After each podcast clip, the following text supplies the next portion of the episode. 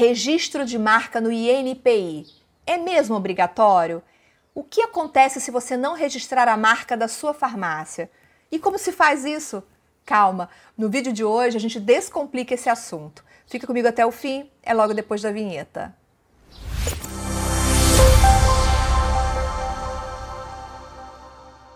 Olá, seja muito bem-vindo e muito bem-vinda ao canal da Farma Contábil no YouTube. Eu sou Viviane e este é o Descomplica Farma. De 15 em 15 dias eu tenho um encontro aqui marcado contigo para descomplicar o dia a dia da sua farmácia e da sua drogaria. E para você não correr o risco de perder algum conteúdo, se inscreve e ative o sininho das notificações. Você também pode ouvir este conteúdo nas principais plataformas de podcast, como Spotify e Google Podcasts. No programa de hoje, a gente vai descomplicar tudo sobre registro de marca no INPI. Está aqui comigo Sandra do Nascimento Ferreira, advogada e especialista em propriedade intelectual. Sandra, muito obrigada pela sua presença aqui no canal. Eu que agradeço o convite para vir falar um pouquinho né, sobre a propriedade intelectual para esse público. INPI significa Instituto Nacional de Propriedade Intelectual. Eu vou chamar de NPI para ficar mais fácil aqui na nossa conversa. Antes de começar a entrevista com a Sandra, quero pedir para você já deixar o seu like nesse vídeo e compartilhar com o máximo de pessoas que você conseguir. Dessa maneira, o nosso trabalho continua crescendo no YouTube. Sandra, minha primeira pergunta para você é se o registro da marca no NPI é obrigatório. É mesmo obrigatório? A farmácia tem que fazer esse registro? Então, Viviane, antes de responder essa pergunta, eu vou fazer só uma observação aqui, que é muito importante a gente entender inicialmente que a propriedade intelectual é até um termo jurídico, mas que ele se familiariza muito agora com o empresário, né? É um grande guarda-chuva, né, que tem diversos direitos ali envolvidos, né? A própria propriedade industrial, que são marcas, patentes, desenho industrial, o direito autoral, que também fala de software, direito do autor e outros tipos de direito. Então, é um grande guarda-chuva e a marca, ela está ali num pontinho dessa propriedade industrial. Mas respondendo a sua pergunta, né, se é realmente fundamental, sim, é. Se o empresário realmente quer alavancar a sua marca, se ele quer trazer identidade e remuneração por essa marca, sim, é importante e é fundamental que ele registre isso. Marca é a mesma coisa que logotipo, Sandra? Quando a gente fala marca, registrar a marca, a gente está falando de registrar o logotipo da, da farmácia ou não? Olha, não. A gente tem que separar isso, mas de maneira muito simples. Ah, quando a gente fala do logotipo, a gente está dizendo de um trabalho, inclusive, que é feito pelos designers, né? Muitas pessoas contratam o design para desenhar a sua marca. É como se fosse a fotografia da sua marca. É, ali é o logotipo. Mas a forma de proteger a marca, ela tem algumas formas. Na verdade, são três formas. Né? Você pode proteger só o nome da sua marca, você pode proteger o nome com o logotipo, e você pode proteger só aquele desenho da sua marca. Então, são diversas formas e o logotipo não é marca. Muitas vezes a pessoa faz o logotipo e acha, olha, minha marca está protegida. Não, ali ela está mais exposta ainda. Né? Então, ali começa o grande problema se você não tem o registro dela anteriormente ou durante o processo. Muita gente me procura, às vezes, Sandra, eu já uso há algum tempo. Não tem problema, tem todo um procedimento, a gente vai olhar, mas pode realmente acontecer da marca já estar registrada por outra pessoa. Então, são alguns cuidados que a gente tem que ter. Vamos falar um pouquinho dos principais passos. Suponhamos que eu, Viviane, queira registrar a marca da minha farmácia. Quais são os principais passos desse processo? Você consegue pontuar para gente? Consigo. Eu posso pontuar no mundo ideal, né? E eu posso pontuar no mundo real do empreendedor brasileiro. Vamos lá. No mundo ideal, quando a gente vai fazer um plano de negócio, uma das primeiras coisas que a gente vai ver é o nome da nossa marca. Afinal de contas, quando eu, eu vou dizer que um negócio nosso é como se fosse um filho, né? Você tem aquele aquele amor, você trabalha muito e você vai dar um nome para esse filho. E quando você tem um filho, você tem que registrar ele. A primeira coisa assim que ele nasce, o que, que a gente faz? A gente vai lá e registra, né? A marca é igual. Esse é o mundo ideal, fazendo negócio ele ter acontecido ainda, no planejamento, já registrar antes de lançar ele no mercado. Né? Porque quando você lançar, você tem que ter certeza que aquele seu investimento ele vai estar coberto. Porque muitas vezes aí eu vou para a realidade brasileira. Né? A realidade é que os empresários começam os seus negócios, né? eles têm ali a sua expertise realmente naquele ramo, mas outros lados do, do negócio muitas vezes não são priorizados, não sabem a importância, e aí começa a se utilizar a marca. E nesse momento é que a gente pode ter uma grande perda de investimento, porque se você fez tudo, você pagou um design, você fez, você fez o ACM, você fez uma loja maravilhosa, e no final você descobre que aquele nome você não pode registrar, olha quanto pode se perder ali do investimento. Então, o mundo ideal é um, mas o mundo real é outro. E as etapas que a gente passa são, olha, identificar se esse nome, primeiramente, está livre. As pessoas também têm né, é, uma ideia de que, olha, eu vou botar uma letra a mais, eu vou botar um H. Né? Farmácia tem muito essa coisa, né? eu vou botar com PH, eu vou botar alguma coisa a mais, e isso vai me fazer diferente. Não faz, porque a legislação, né, diferente do que a gente consegue consultar no INPI, qualquer pessoa consegue consultar no INPI, a busca do INPI ela é exata, mas a lei não fala de busca exata, a lei fala de fonética. Então, você teria que saber todas as variações fonéticas que uma palavra tem, consultar cada uma para ver se está livre. E se tiver uma parecer que uma é igual à outra, por mais que você tenha visto, é o que mais a gente chega aqui para a gente, né? Olha, mas eu vi lá na hora, estava livre. Eu falei, mas você não fez a fonética, e a lei fala da fonética. Isso é algo muito técnico, né? que não é dito porque está na legislação. O INPI ele tem até um passo a passo que o empresário pode até seguir, mas o passo a passo ele não está totalmente adequado com a legislação e como vai ser examinado. Então, o primeiro passo é: está livre esse nome? Sim, ele está livre essa logo, vou fazer uma logo, vou, vou dar uma carinha para minha marca, né? Quero trabalhar essa identidade. Esse é um passo também que, com a consultoria, você consegue ali adequar. Segundo é o próprio andamento. Né? Você tem que acompanhar essa marca, porque o primeiro momento que você dá entrada é só o primeiro momento. São algumas etapas que você vai percorrer. E uma delas é acompanhar essa marca até que ela vire registro que demora mais ou menos 12 meses atualmente. Tá? E aí você vai acompanhar todos os prazos, você vai acompanhar o que acontece até ela virar registro ou não. Então, esses são os primeiros passos. E eu diria que o primeiro passo é o mais importante. Né? Você saber se realmente essa marca está livre e se ela vai conseguir entrar no mercado de maneira protegida, né?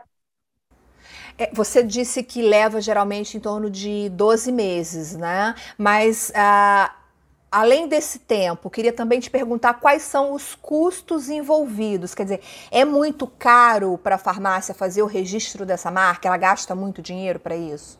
Não. Hoje, se a gente pensar que a marca, ela tem, depois de todo o trâmite, ela passa por, ela tem uma proteção por 10 anos. Então, o investimento do empresário é durante um ano para se ter uma proteção de 10 anos. É, se você levar em conta esse tipo de investimento, não, não é um investimento muito alto. É, o que acontece é que o maior investimento, muitas vezes, ele não é visto, tem que ser nesse início. Essa consultoria inicial que é fundamental para tudo ocorrer bem, é para no final chegar. E outra questão é saber que a marca ela é um bem intangível. Né? A gente sabe que o empresário ele pensa muito no tangível, né? em tudo que pode se transformar em dinheiro, em cada coisa física. Mas a marca ela está lá na parte do intangível, que a gente não pode medir. E se a gente não pode medir, isso pode alcançar valores astronômicos, inclusive se até maior do que tudo que você tem tangível. Só para dar um exemplo muito grande, né, para a gente ter uma ideia, hoje a, marca Coca-Cola, se todas as fábricas do mundo inteiro, físicas, todo equipamento, todo material for vendido, não vale um terço do que vale apenas a marca. Só a marca. Se tudo isso for vendido, terrenos, fábricas, todo insumo, tudo isso não vale um terço do que vale apenas o registro da marca. Claro que eu estou falando de uma marca muito grande, mas é só para a gente ter ideia do quanto isso pode chegar. Isso é algo que vai se valorizando à medida do investimento do empresário.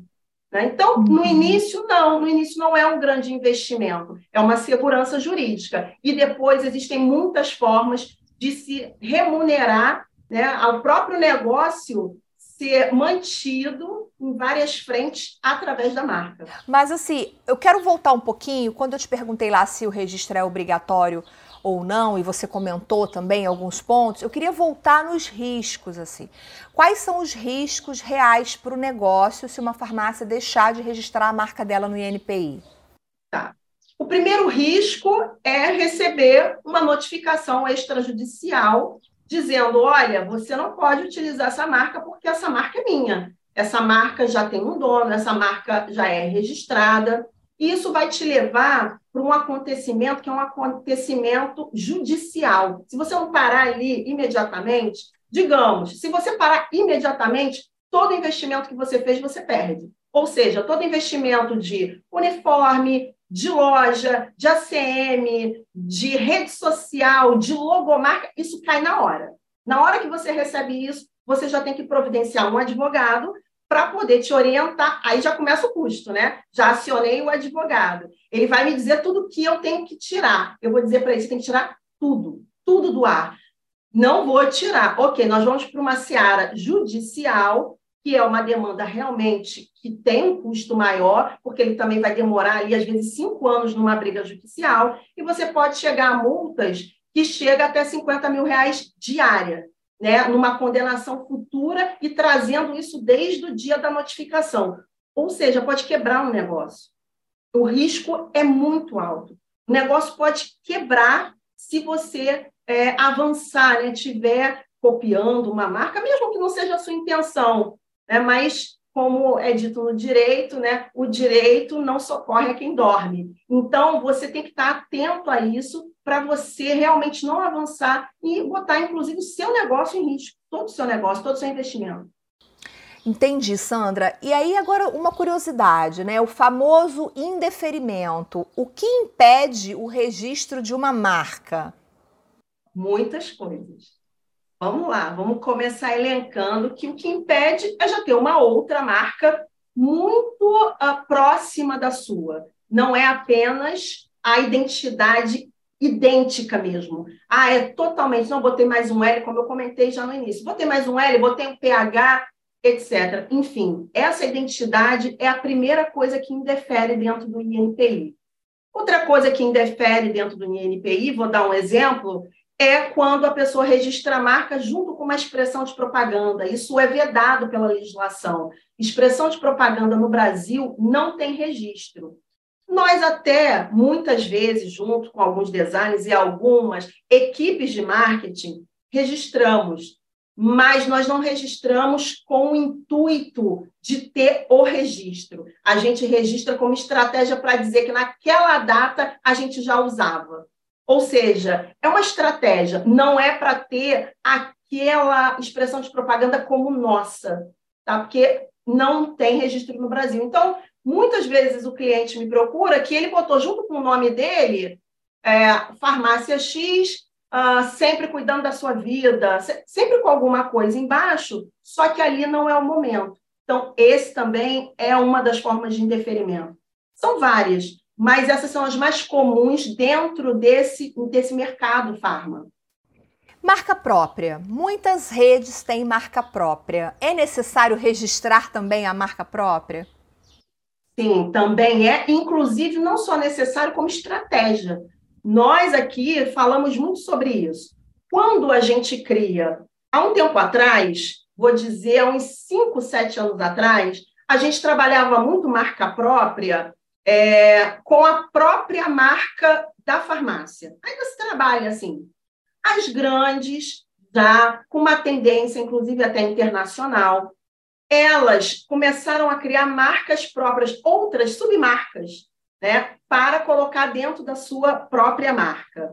Isso é muito importante, porque isso massifica a marca para o cliente. Quando você coloca algo, vou dizer, muitas vezes o cliente de, de farma faz embalagens para algodão, fraldas descartáveis, fabricação própria, inclusive, e você coloca, ali é um meio de você o tempo inteiro estar na memória e no inconsciente daquele público. Então, na hora que ele pensar, tudo de marca está muito ligado com marketing. Tá? Na hora que ele pensar, olha, eu preciso de uma fralda, ele vai lembrar do que ele via ali e do que ele consome. E assim vai. Isso é uma construção, isso não é do dia para a noite, mas isso é uma construção inconsciente que dá muito resultado. A gente vê um resultado aí acontecendo no mínimo de três a cinco anos. Então, sim, é importantíssimo registrar marca própria para produtos, para diversos outros segmentos, mesmo já tendo a sua marca registrada de farmácia, né, como a marca principal.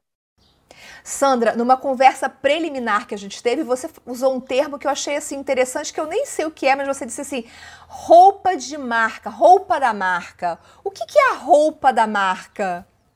Então, é muito interessante, é um conceito né, que ele é protegido internacionalmente, se chama, falando em inglês, trade dress, roupa da marca, né? A gente traz aqui para o Brasil. Lá fora existe legislação protegendo isso. Aqui no Brasil não temos legislação ainda. O que nós temos são decisões judiciais. Tá, mas o que, que isso significa? Significa que imitar uma marca, copiar uma marca, não significa copiar apenas o nome dela. Muitas vezes, o empresário olha uma marca famosa, né, de farma, nossa, é linda, eu vou usar todas aquelas cores, daquele jeitinho, mas eu vou botar outro nome, eu vou botar o meu nome, meu sobrenome, né, farmácia Ferreira, vou botar lá, mas eu vou copiar tudo, eu vou dizer para o design que eu quero tudo daquele jeitinho. Bem, isso é cópia. Por mais que você não utilize o nome, utilizar toda a identidade visual, né, a forma de colocar, é, é, de, de arrumação. Né? Eu sei que tem um pouco padronizado, né? as farmácias, é, dentro dos seus segmentos, quando é mais popular, tem um tipo de organização, quando ela é mais perfumaria, ela tem outro. Isso não, isso é comum ao negócio.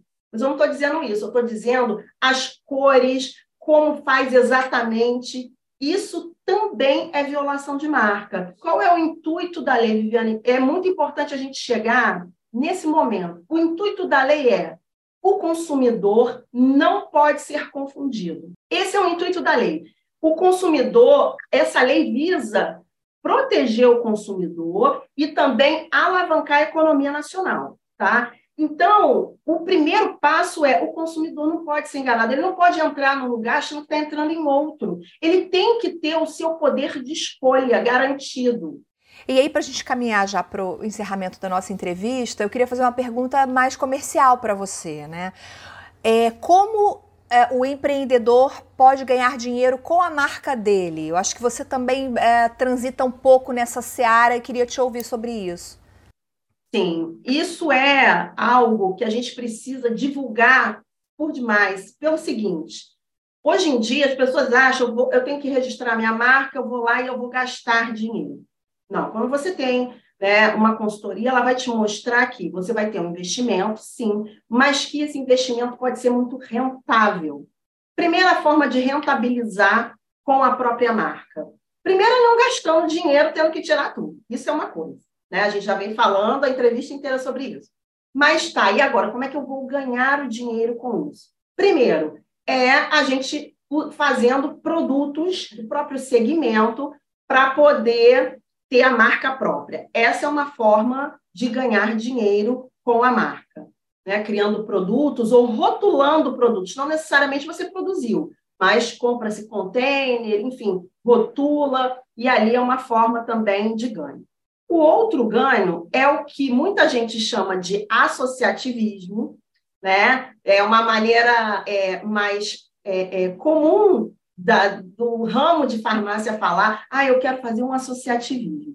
O que tem um nome técnico né, de licenciamento de marca. Muitas marcas podem ser licenciadas e a licença ela chega muito próximo do que é a franquia. Então você pode fazer produtos e serviços, produtos, perdão, serviço você já tem para isso. Você pode licenciar ou você pode ir para a franquia. Essas são as formas. O licenciamento ele é muito comum porque ele tem um custo muito menor, o investimento é infinitamente menor do que o da franquia. A franquia tem uma lei própria que tem que ser seguida passo a passo, com é, sistemas muito bem organizados. E quando o empreendedor está no meio, ou começou tem até quatro, cinco anos, talvez ele não tenha isso tudo tão organizado assim. Na verdade, é o momento que está começando a se organizar.